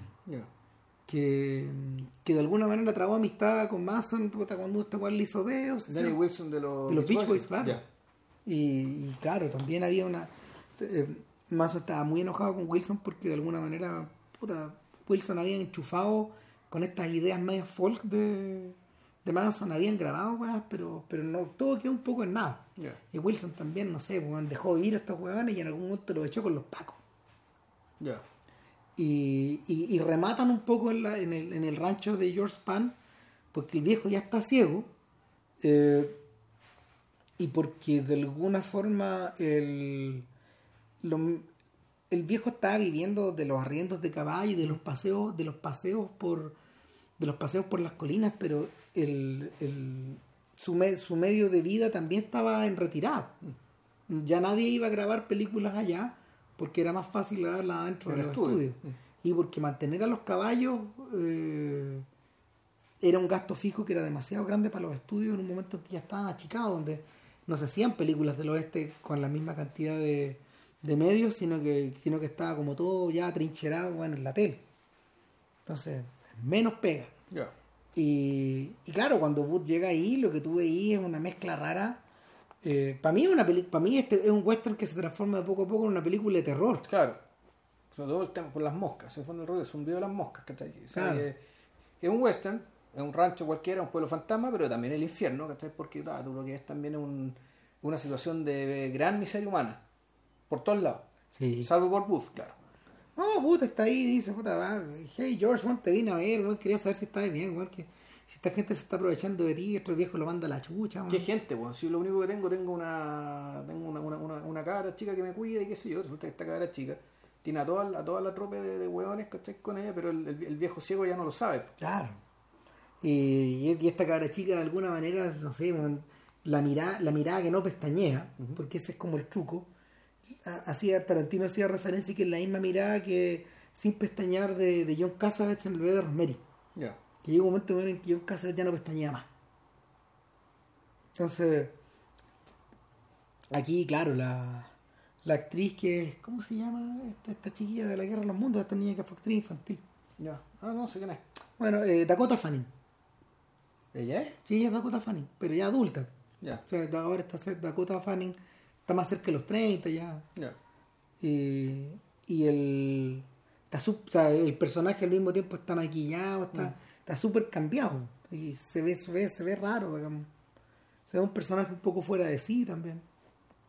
Eh, y, y claro, pues, eh, eh, eh, es un personaje que de alguna manera evoca al arquetipo del filme de terror. De- del sujeto que no te, que no te da la bienvenida. Claro. Pero, y eso llamativamente, por primera vez estos personajes tienen atuendo hippie. Ligero de ropa, poleras de colores, blue jeans cortados, ¿cachai? Claro. Entonces uno piensa, ¿qué comentario, ¿qué comentario está haciendo Tarantino acerca de estos fucking hippies a los que él hace alusión en distintos momentos de la película? Eh, no son estos hippies de, de los que estuvimos hablando en En Woodstock, por ejemplo. Eh, tampoco, tampoco está esta sensación de que de que sean de que sean personajes muy positivos en torno a cómo está cambiando el ambiente de No, son parásitos. son parásitos Son parásitos. El, el, el, el juicio, el- al principio, como te decía, al principio son maripositas que embellecen la ciudad, ¿cachai? Con, con su cancioncita y qué sé yo, y después te lo muestran como unas moscas, las moscas del infierno, ¿cachai? Como unos parásitos. Y después son ajusticiados por su estupidez. Y esas son las tres apariciones de ellos, y punto. Y no, y, y no hay más interés en ellos que ese. Mm. Hay gente que ha deslizado esta idea de que a lo mejor de, de- de alguna manera Tarantino Tarantino, que es un tipo que nunca se ha caracterizado por ser un sujeto muy en la a ver, muy en el lado liberal, digamos, salvo su política de raza. Tarantino está llegando un poco acá por el lado de la reacción. Eh, pero al mismo tiempo, al mismo, al mismo tiempo hay que hacer una referencia a que la época, que en la época el arquetipo del hippie era, en ese, en esa época en particular, era muy resistivo. Eh, es, es cosa de ver es cosa de ver. Inherent Vice también. La forma en que la forma en que está la forma en que están retratados estos sujetos y la forma en que tratan al personaje de Joaquín Phoenix. Lo tratan como si fuera una basura permanentemente o sea el, el personaje del, de- del detective ahí eh, para algunos sujetos es casi un subhumano y, y por el contrario eh, cuando nos van presentando estos sujetos los sujetos al mismo tiempo tienen rasgos monstruosos tienen rasgos grotescos no, no parece haber un punto medio, no, no parece haber reales seres humanos ahí dando vueltas, eh, salvo la salvo esta chica que fue pareja de, de, de Joaquín Phoenix, del detective. Ya, la Catherine Claro, que, que es un personaje que, que tiene sus propias, que tiene sus propias fallas, pero como que aparece observado como alguien común como, como una persona. Está al revés. Yo recuerdo que tengo ya que más bien es que es un personaje que eh, es casi una aparición. Pero, pero no es grotesco, No, no es grotesco. Eso hoy. No es grotesco, pero tampoco es humano. tampoco es humano. Tampoco un personaje cotidiano. O sea, más bien parece como un. eh, sus apariciones son, son, son apariciones un poco sobrenaturales. ¿cachai? Que ya te hablan de un. de- de- la presencia de un transmundo. y te habla- claro, y, y también te hablan de un, de un, de un deseo del personaje del personaje de Fénix, pero de un deseo ya hacia algo más elevado. Claro. Un deseo de algo más elevado, algo mayor. el se- eh, hago el comentario porque porque obviamente se ha hecho el comentario a propósito de la relación que existe entre las dos Ya. y de la conexión de la- del puente que existe entre estas dos películas y el puente sería Model Shop de Jack Demy Ya. Que es un evidente modelo para los dos filmes. Sí. y, y que, y que, que- lo, que lo muestran que lo, que lo muestran en situaciones que son como antitéticas. Claro, pero con una base típica, con una base más bien personaje masculino viviendo en una situación marginal que se que lo obliga a trasladarse por distintos lugares de la ciudad. Exactamente desplazándose en auto y que la y que ese desplazarse por la ciudad es una especie de exploración permanente digamos, ¿cachai? que además siempre parecía siempre devolverle cosas sí, ¿cachai? siempre vuelve con algo sí, eh, porque, eh, porque la ciudad es tan vibrante ¿cachai? Eh, hay, hay tantas cosas pasando tantas cosas creándose que ya tú por el hecho de transitar ahí tú vas a volver con algo estás recogiendo cosas. Claro. Puedes recoger a una persona que te hace deo, como, como le pasa a Booth, o como le pasa al personaje de Sharon Tate también en algún Claro. momento de la película. O, puede, o te pueden regalar un disco ¿cachai? que va a llegar a escuchar a tu casa, ¿cachai? o pues te pudiste comprado un libro. O te venden ese cigarro Claro. que está, que, que está, ¿cómo se llama? Eh, bañado en LSD o en PCP, como ha dicho Claro. alguien por ahí, ¿cachai? Eh, y que, y que también, ta- también es la promesa de una... mm, Es la promesa de un momento que se va a vivir a futuro que guarda. Lo guardo, para cuando corresponda. Claro. Para el clímax de esta película, no sé, para el final de esta historia, etcétera. Eso. ¿Hay algo más o no? No, no creo. Estoy cansado, me tengo que ir, tengo que comprar weá, weón, Puta, a casa. hechos papas, weón. Bueno, pero, pero, pero. El, en muchas medidas, bueno, eh, hay una, hay una, yo, yo, yo parezco, yo, yo, yo a esta altura parezco, ¿cómo se llama? Concordar con, con Vilche en esto de que en realidad, claro, la película es profunda como el mar, weón. Pero al mismo tiempo, lo que está afuera eh, pareciera ser de una. No, no, claro, no, no es una película importante para lo que está pasando afuera. No, No, no, una película que parece estar conversando con eso. No, ¿cachai? A diferencia de Joker, que es una película inferior a esta. Claro, ¿cachai? Puta, harto. Su Zeitgeist ¿cachai? es mucho más, más vigente, más apropiado. Sí, me- a mí por, por lo mismo me da la sensación de que Tarantino en el fondo, eh, Tarantino tal como ocurre con Lala Land está dialogando con el pasado. Mm. Eh, aparentemente es algo que es algo que el irlandés también hace, solo que con una dimensión cósmica ya. Ah, bueno. Que la weá está tan estirada que, que en el fondo es, en el fondo es sobre el, es sobre el aquí y el allá. Ya. Por lo menos eso es lo que eso es lo que se estaba recogiendo como de los comentarios que se hacen, digamos. Que, que es una película acerca como del siglo XX, pero también es acerca de la hora. Ya. Entonces el Bueno, lo sabremos pronto. claro, ahora, ah, un último punto, man. Cuando vi, cuando yo veía la película, yo decía, ¿dónde está Tarantino? ¿Cachai? Porque muchas veces Ah, hacer un comentario que te iba a hacer.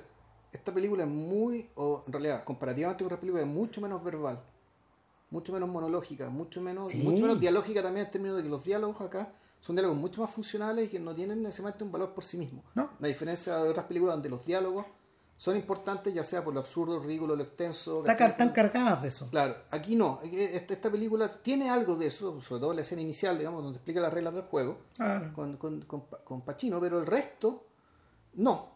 Mira, yo creo que hay dos momentos que son dialógicos que, y, que, y, que- y- y en los que está Tarantino y que interesantemente, interesantemente, eh, de alguna manera está reflejado en, en- en dos personajes que podrían ser sus alter ego. Uno de ellos es Pacino, claro. ¿cachai? Porque básicamente en todas las películas de Tarantino hay un momento donde te explican las cosas.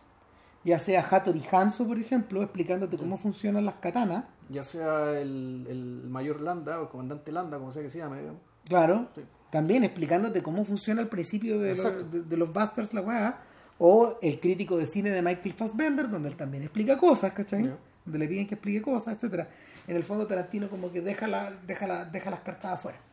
Eh, el, el personaje de Pacino yo siento que sí, está bien, está bien. eh, e- evoca un poco esta, esta suerte como de, de actitud pedagógica que, te- que, que el, que el- que el director tiene respecto a sus O sea, personajes. esto es lo que he aprendido en todos los años que llevo en el negocio. Claro. Esa es como la, la impresión que te da de por qué está puesto. Interesantemente, eh, es el personaje que está más cerca de la edad que él tiene ahora. En paralelo, el otro personaje que tiene una actitud dialógica y semi-pedagógica es el personaje de la niña, de la Ya. niña actriz. Sí, ¿Cachai? Donde, en, en- en esta escena que también es tan celebrada, donde de alguna forma, no sé, pues ella le pide, ella le pide a Rick Dalton que, eh, que le hable, que le hable en personaje. O le, le cuenta que está leyendo esta biografía de Walt Disney, Claro. que es muy interesante. Y ella le pregunta, le, le pregunta, bueno, ¿y qué le pasó a Easy Breezy, el personaje de, de, de, de, de ese, la no- ese Pulp Fiction que está leyendo. Exacto, po, y, y, y, y, y Easy Breezy, weón, puta, resulta, resulta convertirse en un trasunto. eh, en, en un trasunto de, de, de, de, de Rick Nelson, a, a, a- puta, no sé, po, a un nivel epistemológico. En fin. Eh, interesantemente, ese personaje tiene la edad que Tarantino tenía cuando ocurre esta película. Ya. Esa niñita. Claro, entonces yo siento que yo siento que el, e- son personajes que son como bookends, Ya. de alguna manera, que son como todos los bordes de los libros. Lo que está al principio y lo que está ahora, lo que está al final de esta historia. O sea, yo, yo siento que esos son los... Ahí está Tarantino. En esos dos. Nada, y, Yes. y la próxima semana... Aferim. Película verdad. rumana de. ¿Cómo se llama? Eh? Radu... Nah, Una película rumana. Ah, Una película rumana que es del año 2015 15, 16. claro. Sí, ya. Sí, Aferim, película- aferim en, en rumano significa bravo. Bravo como el adjetivo bravo, Bravo. o la, o la inter- ah, la interjección. Aferim, aferim. La interjección Claro. bravo, ya. En la interjección. Eh, nada, buena película. Así que bueno, eso va a ser para la próxima semana. Yo tengo que verla todavía, ojo. Sí, bueno. ser que Puta, de esas no, no de le gusta Ilche, weón, y... y- No, lo dudo, pero... Y en principio, y, y para después ya se anuncia, eh, vamos con The Deuce, porque ya, ya terminó, estamos viendo, yo estoy viendo ya la tercera temporada, así que, Claro, yo voy mucho más atrasado, pero ahí está. pero vamos a llegar a ver The Deuce Llegaremos eh, eh, en, en nuestra en nuestro eh, homenaje microbiano weón, al gran. El gran David Simon. David Simon. De que claro, vamos a hacerlo todo yo creo. Sí, porque cuando llegue HBO Max, vamos a ya poder ver está todo, todo, todo. Entonces, vamos a hacer todo. Ya. Que estén muy bien, muchas gracias. Cuídense. Chao. Chao.